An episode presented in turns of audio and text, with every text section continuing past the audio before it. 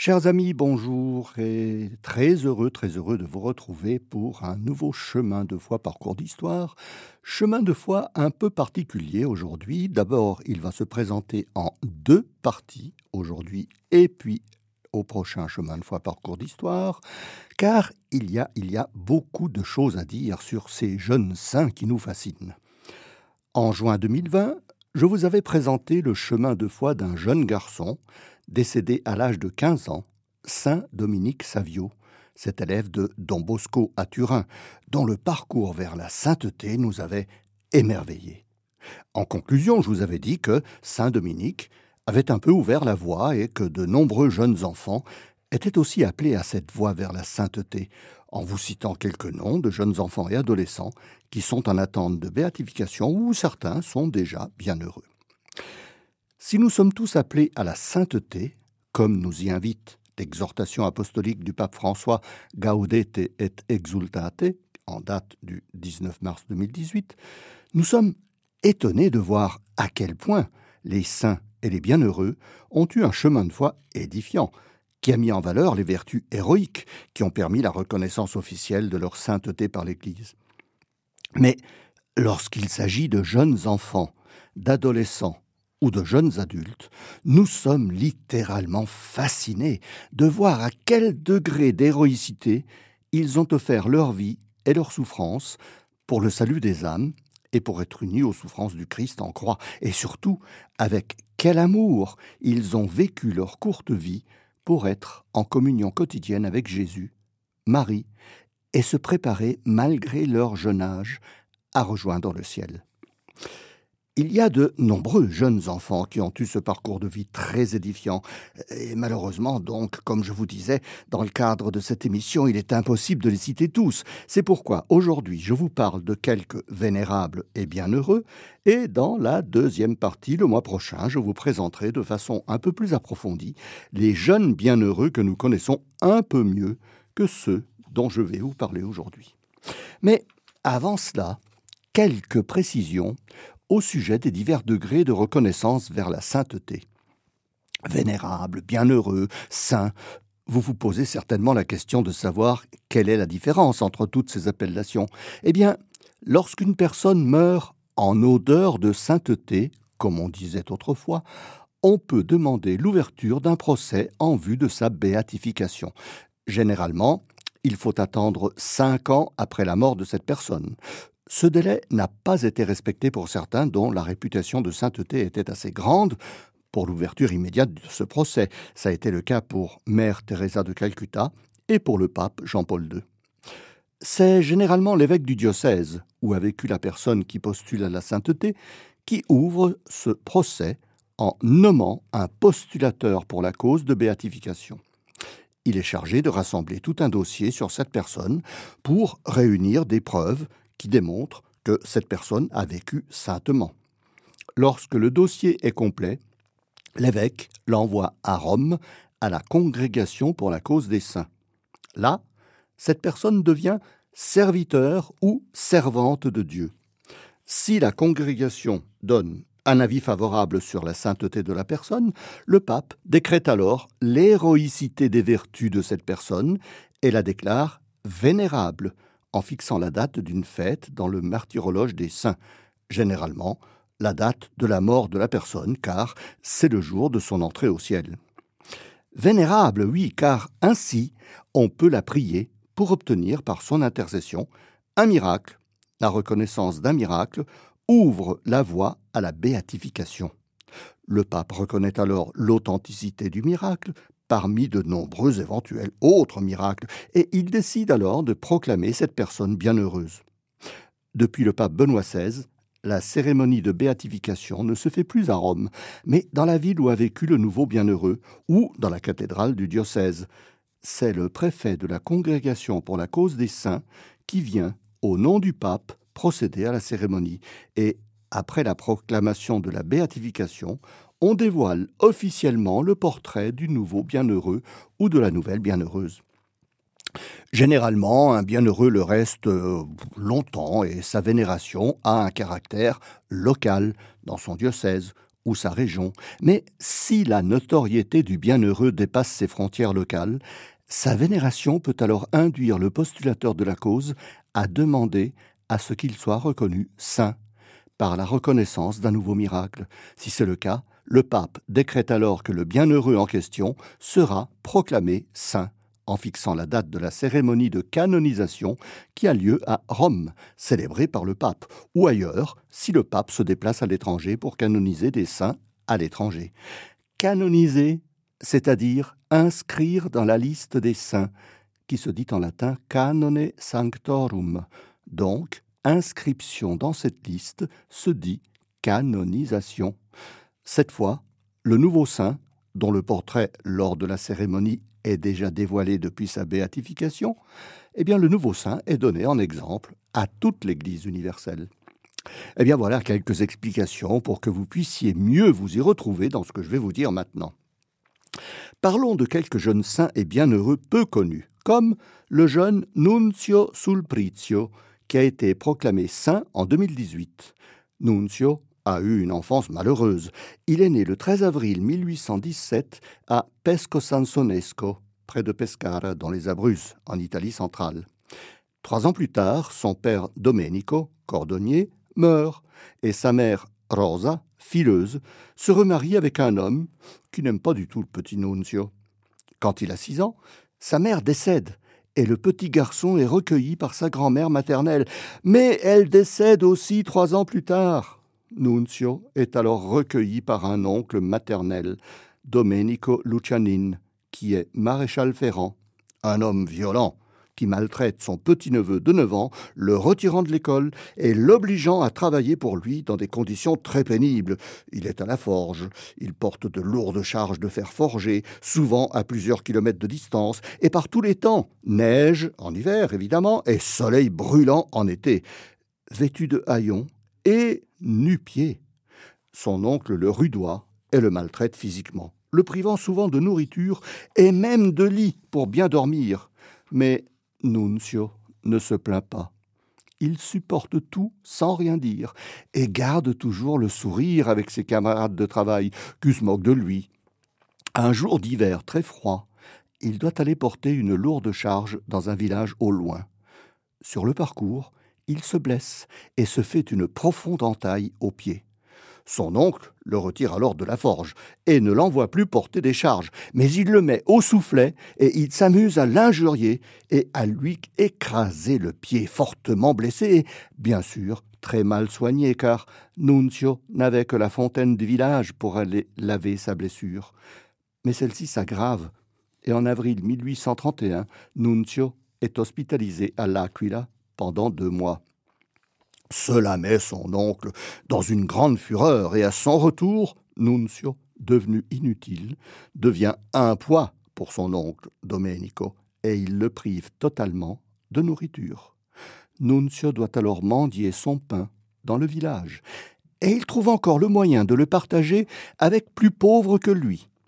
Son état inquiète, et un habitant du village va alors informer Francesco Sulprizio, un oncle paternel, qui est caporal dans la garde royale à Naples.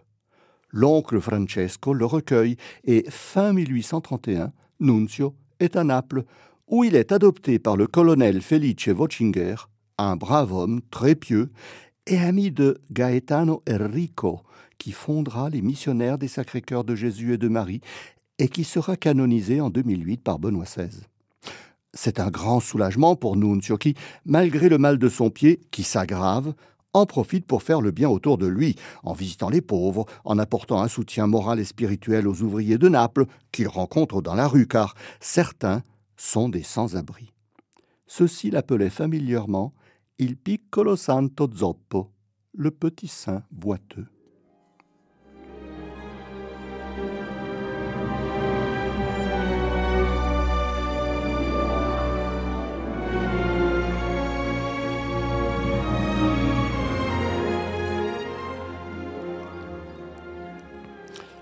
Malgré de bons soins, une vie de repos physique, la blessure au pied de Nunzio commença à montrer des signes de gangrène, car il débordait d'activité envers ses amis les pauvres.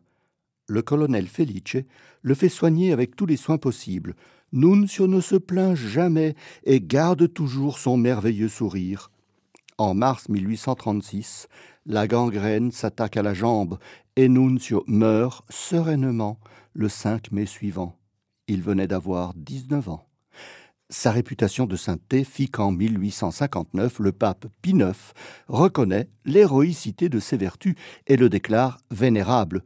Mais ce n'est qu'un siècle plus tard, le 1er décembre 1963, que le pape Paul VI le proclame bienheureux en le proposant comme modèle aux jeunes et c'est le pape François qui procède à sa canonisation le 14 octobre 2018, en même temps que celle de Paul VI, le pape qui l'avait béatifié. Il est le saint patron des apprentis et des handicapés, et il est invoqué pour supporter la souffrance causée par les maladies incurables et douloureuses. Son corps repose dans une chasse dans l'église de San Domenico Soriano à Naples. Le 5 avril 1891 naissait à Santiago, capitale du Chili, la petite Laura Vicuña. Son père, José Domingo, est un militaire appartenant à la noblesse chilienne et sa mère, Mercedes Pino, est couturière de conditions modestes. En 1893, la famille s'exile en Argentine, oh, certainement pour des raisons politiques dues à son père, et celui-ci meurt peu de temps après. Maman Mercedes trouve du travail dans un ranch à Quilcue, près du village de Junín de los Andes, juste au-delà de la frontière avec le Chili, mais très au sud de Santiago. Elle place ses deux enfants, Laura et sa sœur Julia, auprès des filles de Marie Auxiliatrice. Laura commence à se distinguer par sa prière fervente et par un grand esprit de charité et d'obéissance. En 1901, elle fait sa première communion. Sa mère, Mercedes, en revanche, abandonne la foi et vit en concubinage avec un homme violent et sans religion. Laura multiplie ses prières, et lorsque cet homme violent tenta à plusieurs reprises d'abuser d'elle, Laura offre sa vie en sacrifice pour la conversion de sa mère et pour l'éloignement de son concubin. Elle confie sa pureté à la Vierge Marie, lui demandant d'exaucer sa prière eh bien le ciel va exaucer la prière de la petite Laura. En 1903, elle contracte la tuberculose et elle meurt le 22 janvier 1904 à l'âge de 12 ans, en ayant la joie de voir sa mère revenir à la foi après avoir quitté son concubin. Laura Vicuña est béatifiée par le pape Jean-Paul II le 3 septembre 1988. Elle est la sainte patronne des enfants victimes d'abus sexuels, surtout par les concubins ou les beaux-pères, et elle est invoquée pour la protection contre la violence dans les familles et pour tous les problèmes dans les familles. Dans l'ordre chronologique, nous trouvons aussi les deux petits bergers de Fatima, Jacinta et son frère Francisco, célèbres par les apparitions de la Vierge en 1917. Ils sont décédés tous deux de la grippe espagnole, c'était le Covid de l'époque, à l'âge de 10 ans.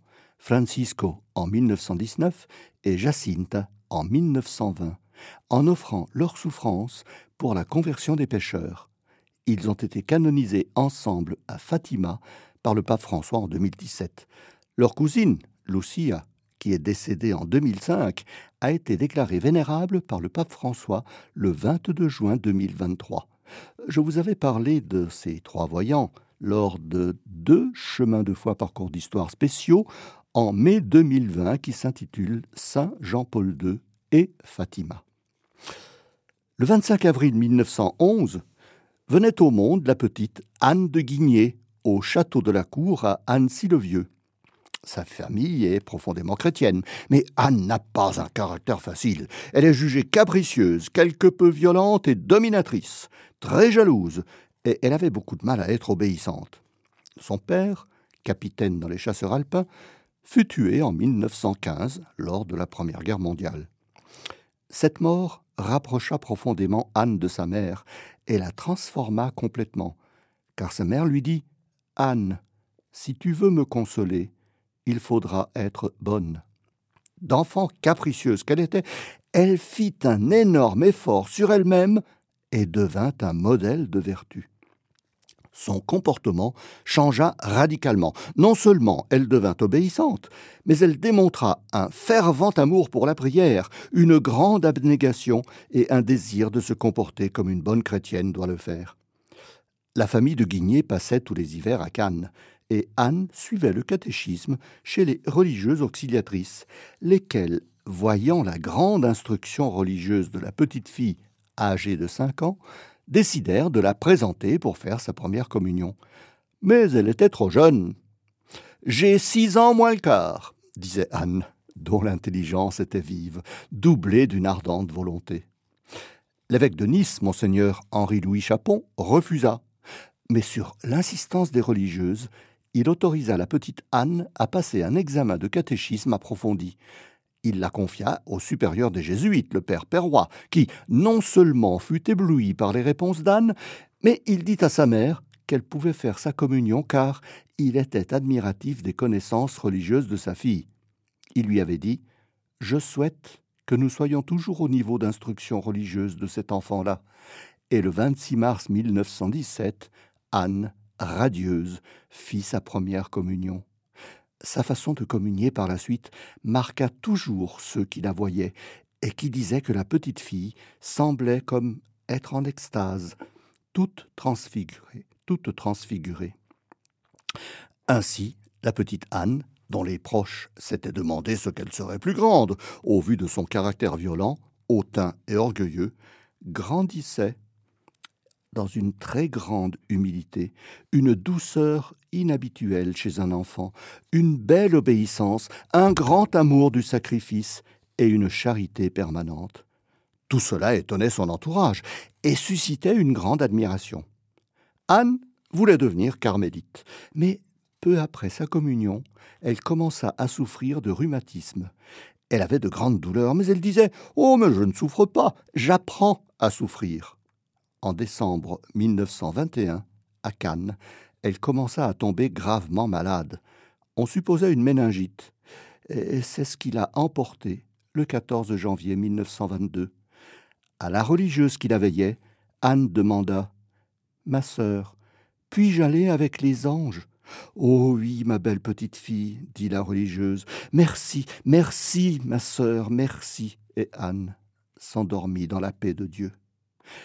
Anne de Guigné mourut donc en odeur de sainteté, et les demandes pour sa béatification ne tardèrent pas. De nombreuses lettres de France et de l'étranger demandaient à l'évêque d'Annecy de procéder à la demande en béatification de celle que l'on commençait à appeler la petite sainte. En 1932, l'évêque d'Annecy, monseigneur Florent Dubois de la ville Rabel, ouvrit le procès, mais à Rome, il n'aboutit pas, car c'était la première fois qu'une jeune enfant non martyre et qui n'avait fait aucun miracle ni obtenu aucune guérison se présentait. Il fallut attendre 1956 pour que le Saint-Office admette la possibilité, même pour les enfants, de parvenir à une sainteté exemplaire autrement que par le martyr. Ainsi, tous les procès suspendus concernant la cause de béatification d'enfants furent repris et examiné par toute une équipe d'éminents spécialistes, des théologiens, des canonistes qui étudient les cas à la lumière du droit canon, des médecins, des psychologues, des psychiatres, des psychanalystes. Ils parvinrent à la conclusion en 1981 que les enfants peuvent parvenir à une sainteté par une héroïcité relative, ce qui ne signifie pas qu'elle est de moindre importance que l'héroïcité des vertus retenues par les autres béatifications. Cela signifie que l'on tient compte d'une héroïcité relative à leur âge, et ainsi on regarde leur comportement. Anne, au dire de son entourage, était effacée et modeste, entièrement vouée à ses devoirs et à ses jeux, et paraissant la plus simple et la plus aimable des enfants. Son institutrice, mademoiselle Basset, disait qu'elle voulait sans cesse s'améliorer. Rien d'extraordinaire dans sa vie, disait-elle, si ce n'est sa persévérance à devenir bonne. Le secret de sa montée spirituelle? Prière et volonté.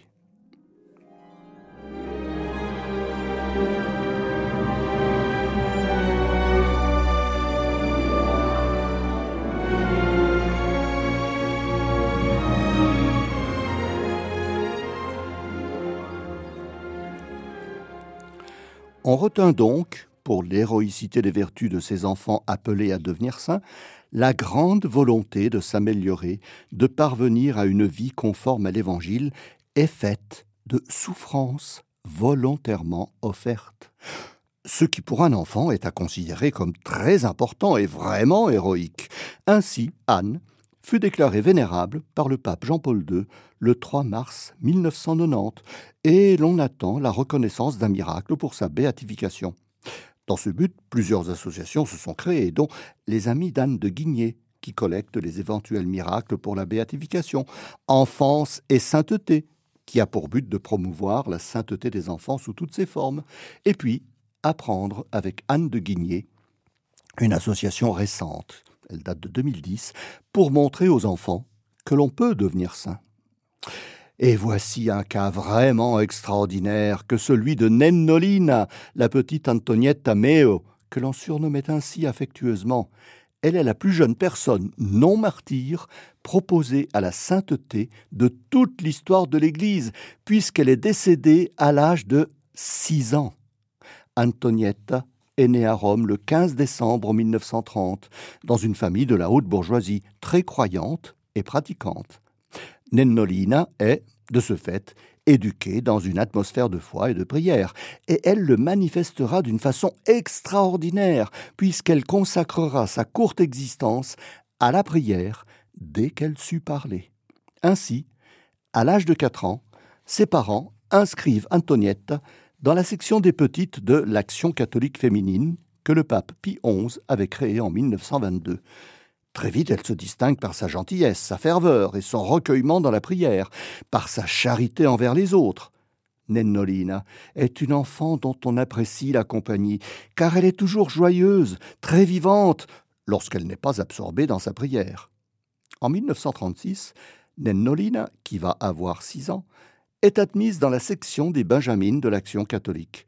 Elle manifeste alors le grand désir de faire sa première communion les dispenses ne sont plus obligatoires car on commence à appliquer le décret du pape Saint-Pidis de 1908 qui voulait que les enfants de moins de 12 ans puissent communier s'ils sont prêts à le faire. Le 29 novembre 1935, Antoniette a fait une belle confession pour se préparer à recevoir Jésus hostie. À la veillée de Noël le 24 décembre 1935, elle fera sa première communion. Elle est radieuse, et déclare qu'elle veut devenir sainte. Elle est inspirée par la spiritualité de sainte Thérèse de Lisieux, son modèle, et qui venait d'être canonisée dix ans auparavant par le pape Pie XI, le 17 mai 1925. Mais l'hiver 1936 va être douloureux pour Nennolina. Elle commence à avoir de fortes douleurs dans les jambes qui l'empêchent de marcher. Le diagnostic est sévère. Cancer des os très évolutif, au point que certains os sont atteints de gangrène, et Nennolina devra subir l'amputation d'une jambe. Dans la plus grande sérénité, elle offre ses souffrances pour la conversion des pécheurs, et dans une joie profonde, elle décède le 3 juillet 1937. Elle n'a que six ans et demi. Dès 1941, l'action catholique italienne demanda l'ouverture d'un procès en béatification. Mais, comme on l'a vu pour Anne de Guigné, les causes des enfants non martyrs sont difficilement acceptables. Son procès ne s'ouvre qu'en 1972 et c'est le pape Benoît XVI qui reconnaîtra l'héroïcité des vertus d'Antonietta Mea en la déclarant vénérable le 17 décembre 2007. Antonietta est invoqué pour lutter contre le cancer, pour supporter les douleurs physiques et pour avoir le don de la prière fervente. Son corps est vénéré dans la basilique Sainte-Croix de Jérusalem, à Rome. Eh bien, voilà, chers amis, pour connaître la suite de l'histoire de ces enfants candidats à la sainteté, qui nous fascinent vraiment, eh bien, je vous donne rendez-vous pour la deuxième partie le mois prochain, très probablement le lundi 18 décembre 2023. Je vous souhaite une bonne journée et à très bientôt.